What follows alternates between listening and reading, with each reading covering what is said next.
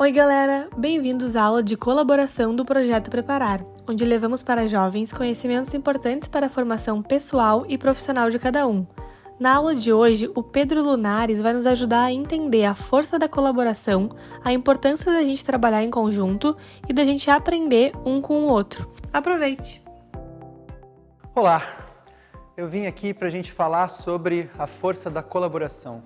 Eu dei esse nome para essa partilha porque eu realmente acho que a gente conseguir trabalhar de uma forma colaborativa faz com que a gente fique mais fortes. Talvez essa seja uma ideia um pouco polêmica. Eu acho que a gente tem muita criação para ser individualmente poderoso. E eu acho que essa criação está levando a gente para um lugar não muito bom. Eu trouxe essa ideia de que trabalhar em conjunto pode deixar a gente mais forte, porque eu tenho uma sensação de que ninguém sabe direito como é que faz para trabalhar bem em conjunto. A gente não foi muito preparado para isso. Então, muitas vezes isso envolve experimentar, isso envolve a gente tentar de novo e de novo e ir aprendendo. Todas as boas coisas da vida envolvem um tempo de aprendizagem. Então, é para isso que eu convido vocês para a gente pensar e conversar. Eu sou Pedro Lunares e eu me defino como um facilitador de projetos colaborativos e de relações coletivas, ou seja, relações de grupo. Eu trabalho com grupos e com coletivos para ajudar as pessoas a trabalharem melhor juntas, para conversar, se entender melhor, e é sobre isso que eu quero conversar com vocês. Por que colaborar? Do que eu tenho visto nos anos que eu tenho trabalhado, a maioria dos projetos eles falham, quando, quando eles falham, né? Por uma questão de relações. Eu, não era uma coisa que eu tinha muito clara antigamente. Eu achava que as, os projetos falhavam porque as pessoas não conseguiam fazer as coisas direito. Mas eu vim descobrindo que isso importa menos. As pessoas sabem fazer as coisas, às vezes mais, às vezes menos, mas a gente tem muita dificuldade de conseguir se manter em relação. A gente se atrapalha com isso.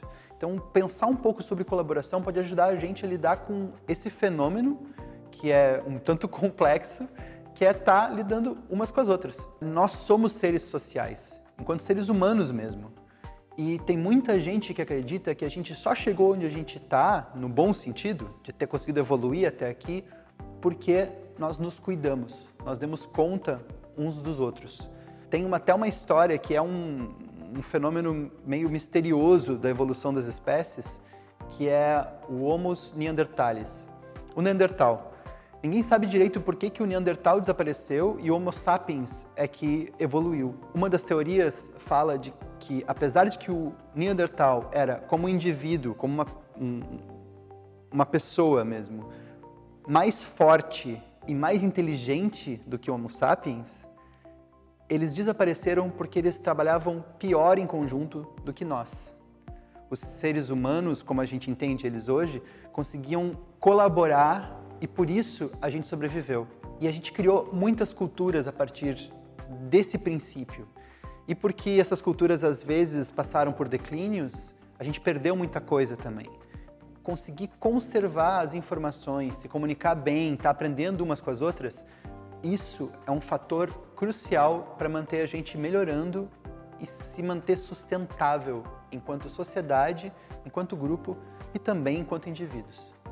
É, para mim, os insetos, por exemplo, são uma grande inspiração. Se a gente pensa nos insetos que uh, funcionam em colônia, o indivíduo, o inseto, ele não é tão inteligente, ele não é tão poderoso. Mas enquanto um grupo, eles conseguem criar coisas incríveis.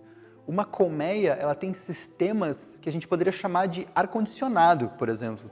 Isso leva a gente a pensar que não é a, a inteligência do indivíduo que faz a diferença, mas sim a relação entre eles.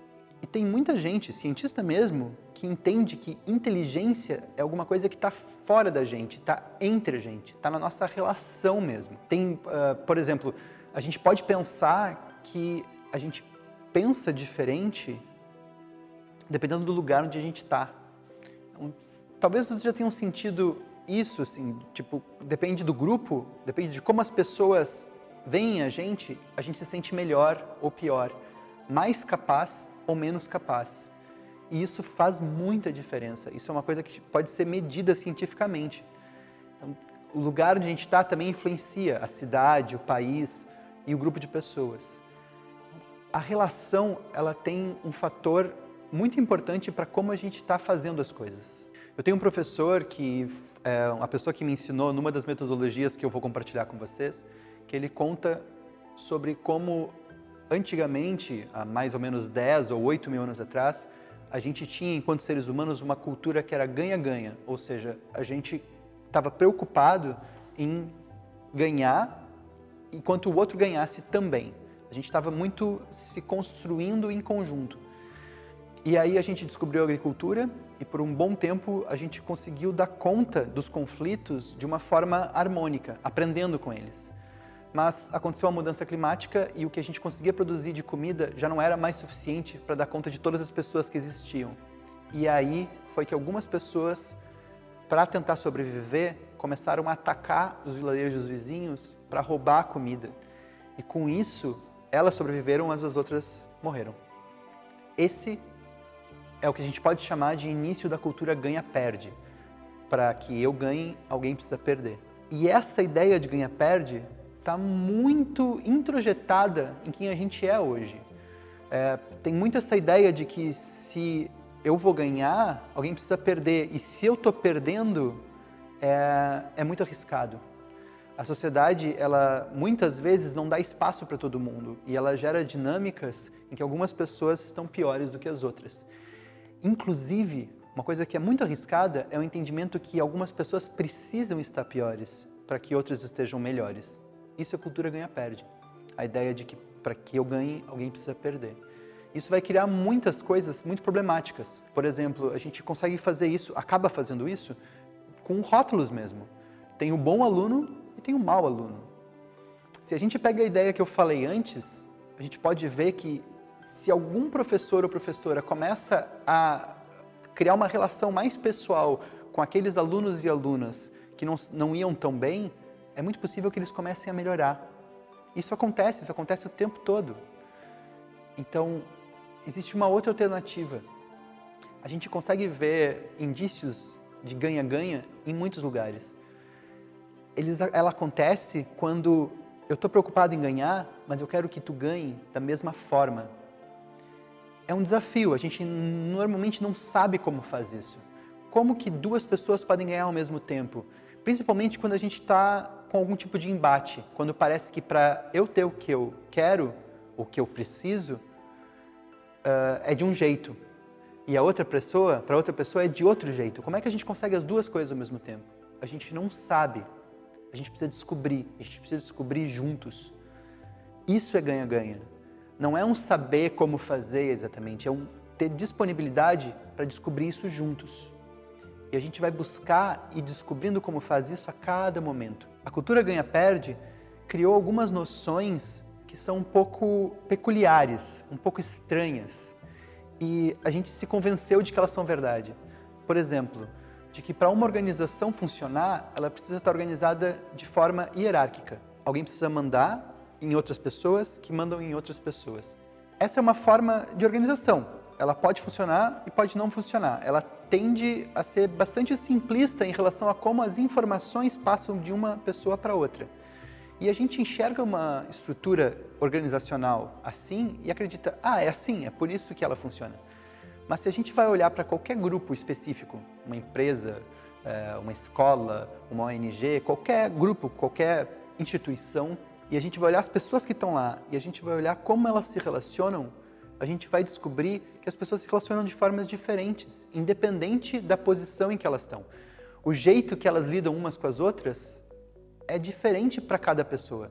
Se eu me dou bem com aquela pessoa, eu vou conseguir trabalhar muito melhor com ela. Se eu me dou mal com aquela outra, não importa se ela está acima de mim ou abaixo de mim, a gente não vai trabalhar tão bem.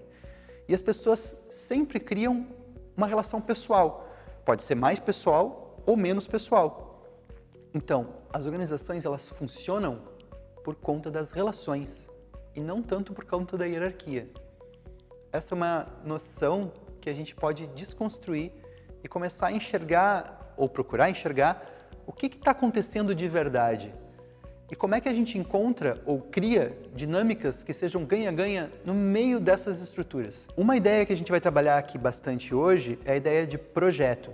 Eu gosto dessa ideia porque ela nos ajuda a entender como a gente pode estar trabalhando essas dinâmicas de colaboração. A palavra projeto, ela vem do ato de projetar algo. Eu arremesso algo no futuro. Ou seja, eu tenho uma ideia, eu tenho uma sensação. Aonde que eu quero chegar com essa ideia? E eu enxergo isso lá na frente. E aí eu penso, como eu faço para ir até lá? E aí eu caminho, eu faço essa caminhada, uh, ando nesse trajeto, e aí eu chego nesse lugar, ou um pouco de, um lugar um pouco diferente. Então eu vejo onde é que eu estou. Esse é todo um ciclo de um projeto. Um projeto ele pode ser uma ação, ele pode ser uma fase da minha vida, ele pode ser algo que eu esteja fazendo ou que eu queira fazer. Então a gente vai usar essa palavra para nos inspirar a pensar em vamos fazer coisas no mundo? Se a gente quer trabalhar em grupo, é bom ter uma noção como essa. Então é por isso que a gente vai usar a ideia de projeto. Aqui eu vou compartilhar com vocês um modelo que nos ajuda a entender como um projeto funciona ele é inspirado numa das metodologias que eu vou compartilhar mais adiante. Então, no começo de um projeto, as pessoas que estão fazendo esse projeto, os indivíduos, elas vão colocar as suas ideias, as suas sensações, e elas vão tirar essas ideias de teoria.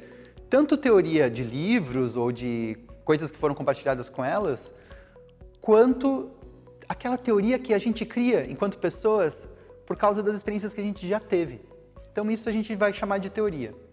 Então a gente vai pegar tanto a nossa energia, a nossa visão, a nossa motivação e essas ideias que a gente tem sobre como isso pode acontecer, e isso vai criar um sonho. Eu gosto da palavra sonho e a gente usa sonho nessa metodologia porque o sonho ele traz tanto algo de uma visão quanto algo de motivação, aquilo com que eu sonho. É muito importante para a gente criar uma possibilidade de sonhar juntos. E se a gente está trabalhando em grupo, qual é o sonho desse grupo? A gente vai falar mais sobre isso depois. A segunda fase de um projeto é quando a gente pega esse sonho, essa visão, isso que a gente quer fazer, e a gente começa a pensar como que a gente vai fazer isso. Essa é a fase de planejar. No planejar, a gente vai olhar para o ambiente, ou seja, para o contexto, para a comunidade onde a gente está, e a gente vai começar a puxar informações do ambiente. A gente vai pensar o que, que tem aqui, o que, que é pertinente de a gente fazer aqui. E com essa percepção do que é local, a gente vai mudar a teoria. Então as nossas ideias vão sendo modificadas a partir do olhar para o ambiente. E isso é planejar, é ver como que a gente faz, as coisas que a gente precisa fazer.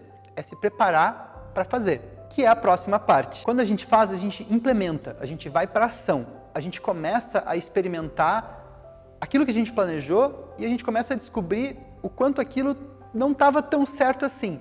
Nenhum planejamento é perfeito. O planejamento não acontece para ser perfeito. Ele acontece para ajudar a gente a se organizar para fazer. E quando a gente vai fazer, a gente vai vendo que as coisas são diferentes. E a gente vai aprendendo com isso, vai ajustando e aí as coisas vão acontecendo. Quando a gente faz, a prática está entrando no projeto e como a gente está fazendo em algum lugar, a gente está mudando esse lugar. Então o projeto está mudando o ambiente, seja as pessoas da comunidade, as relações entre as pessoas, quanto o contexto mesmo. Daqui a pouco a gente está fazendo uma horta e a gente está mudando o ambiente ao fazer essa horta. A maioria dos projetos na cultura ganha-perde acaba por aí. E aí a gente vai começar a pensar em outra coisa para fazer. E esse é um fator que as pessoas ficam tão cansadas do jeito que a gente faz as coisas hoje. É muito importante que a gente tenha uma quarta fase. De novo, na cultura ganha-perde, é comum chamar essa quarta fase de avaliação. E avaliação é uma coisa importante, significa a gente olhar para o que a gente fez e tá descobrindo como é que foi. Mas, normalmente, quando a gente fala de avaliação, a gente perde energia, a gente perde motivação. Então, aqui, como a gente está querendo criar uma cultura ganha-ganha, ou fortalecer essa cultura, a gente fala de celebração. A gente vai celebrar o que aconteceu. E celebrar é tanto fazer festa, quanto contar a história contar a história de como foi para ti, como foi para mim, como foi pra gente, o que, que a gente construiu, como é que foi a história dessa construção. Então a gente vai contar essa história umas para as outras e com isso a gente vai aprender sobre o processo. Quando a gente celebra, que é uma forma de reconhecimento, reconhecer como que as outras pessoas fizeram as coisas, o que foi importante para elas e para a gente também. Quando a gente celebra, a gente entende o quanto a nossa prática mudou e a gente entende o quanto a gente mudou enquanto indivíduos. Todo projeto baseado em uma cultura ganha-ganha, ele faz com que a gente mude e a gente sai melhor do que antes. Mas todo projeto faz que a gente mude. A gente é os projetos que a gente faz. Por isso que é muito importante a gente cuidar do que a gente tem feito e da forma como a gente faz as coisas. Isso cria as quatro fases de um projeto de acordo com essa metodologia: sonhar, planejar, fazer e celebrar. Elas são quatro fases, mas elas só são quatro fases quando a gente olha para o projeto de longe, a gente faz o zoom out, a gente olha a distância. E a gente pode entender dessa forma como eu expliquei até agora. Primeiro a gente sonha, depois a gente planeja, e aí a gente faz e depois a gente celebra. Mas quando a gente olha de perto, quando a gente olha para cada ação do nosso projeto, a gente caminhando lá para chegar onde a gente queria ir, para cada tarefa, a gente vai ver que a gente vai passar por esse ciclo várias vezes. Para cada coisa que a gente faz, a gente precisa pelo menos imaginar como é que ela vai ser, como é que a gente pode fazer ela, fazer ela e depois reconhecer que a gente fez e como foi. Então, esse ciclo ele acontece muitas vezes. Essas quatro áreas também são quatro tipos de personalidade. Na verdade, todo mundo tem essas quatro coisas, mas algumas pessoas têm um pouco mais de uma do que de outras, e isso também depende do momento que a gente está. Algumas pessoas são mais sonhadoras, são pessoas que conseguem conectar muito facilmente com propósito, conseguem ter boas ideias, perceber as coisas que estão acontecendo e bolar processos a partir daí, imaginar coisas. Existem as pessoas que são planejadoras, que são as pessoas que conseguem imaginar o além, é, elas esperam mais para fazer as coisas, porque elas conseguem pensar que quando a gente planta, demora para colher. São pessoas que conseguem compartimentalizar as coisas, ou seja, pensar cada fase de um processo. São as pessoas que, quando pegam o prato de comida, rapidamente identificam aquilo que elas mais gostam e deixam para comer mais tarde. Tem as pessoas que são as fazedoras, que são as pessoas que precisam levar para ação, que aprendem muito mais fazendo, ou seja, por acerto e erro. São pessoas que poderiam começar o prato de comida pela sobremesa e são pessoas que vão levar a gente a ir para agir de uma vez. E tem as pessoas que são as celebradoras, que aqui, nesse entendimento, são pessoas um pouco mais quietinhas, a gente fala de celebração mais com reconhecimento. Então, as celebradoras aqui são as pessoas que sacam o que está acontecendo. Elas percebem o sutil, elas fazem checagens ou perguntam para as pessoas: será que é isso? Elas aprendem muito mais revisando as coisas. A gente precisa, para um projeto colaborativo, desses quatro tipos de pessoas ou dessas quatro características. Quando a gente compõe com diferentes características, a gente fica mais forte se a gente consegue aproveitar as habilidades umas das outras. A gente está muito acostumado a ver a habilidade de outra pessoa e ficar um pouco preocupado que aquela pessoa vai se dar melhor do que a gente. Mas lembra, a gente está tentando criar uma cultura ganha-ganha. Então é muito importante que a gente possa olhar para o que o outro tem de melhor e celebrar isso e reconhecer que aquilo pode ser complementar para o que eu tenho. Porque se hoje eu sou um sonhador, amanhã talvez eu seja um fazedor. E são as pessoas com quem eu estou lidando que vão me ensinar qual é a melhor forma de fazer isso. Mas se a gente tem esses quatro tipos de pessoas em um mesmo projeto, a gente vai ter muito conflito. Porque essas características, elas se desafiam umas às outras. As sonhadoras, as pessoas que sonham muito, elas são super ligadas a esse mundo imaginário, as, o reino das possibilidades. Enquanto as pessoas que são mais fazedoras vão querer levar as coisas para a prática e vão achar que as sonhadoras são desconectadas da realidade. Os planejadores são pessoas que estão pensando muito bem o que, que vai ser feito e poderiam ficar pensando muito tempo. Enquanto que os celebradores, eles estão ligados à energia sutil. Eles precisam cuidar das relações. Não tem tanto espaço para ficar pensando no depois, porque a gente tem que cuidar do agora. Então, esses desafios, eles nos colocam em movimento. Se a gente está criando uma cultura ganha-ganha, a gente precisa aprender, e ir aprendendo aos poucos, é claro, como lidar com esses desafios de uma forma a estar mais juntas. É esse o desafio que o grupo te traz, me traz, traz para todo mundo. Se confrontar nas diferenças e conseguir compor com essas diferenças de uma forma que todo mundo saia melhor. Obrigada por ouvirem essa aula. A gente vai continuar na próxima parte.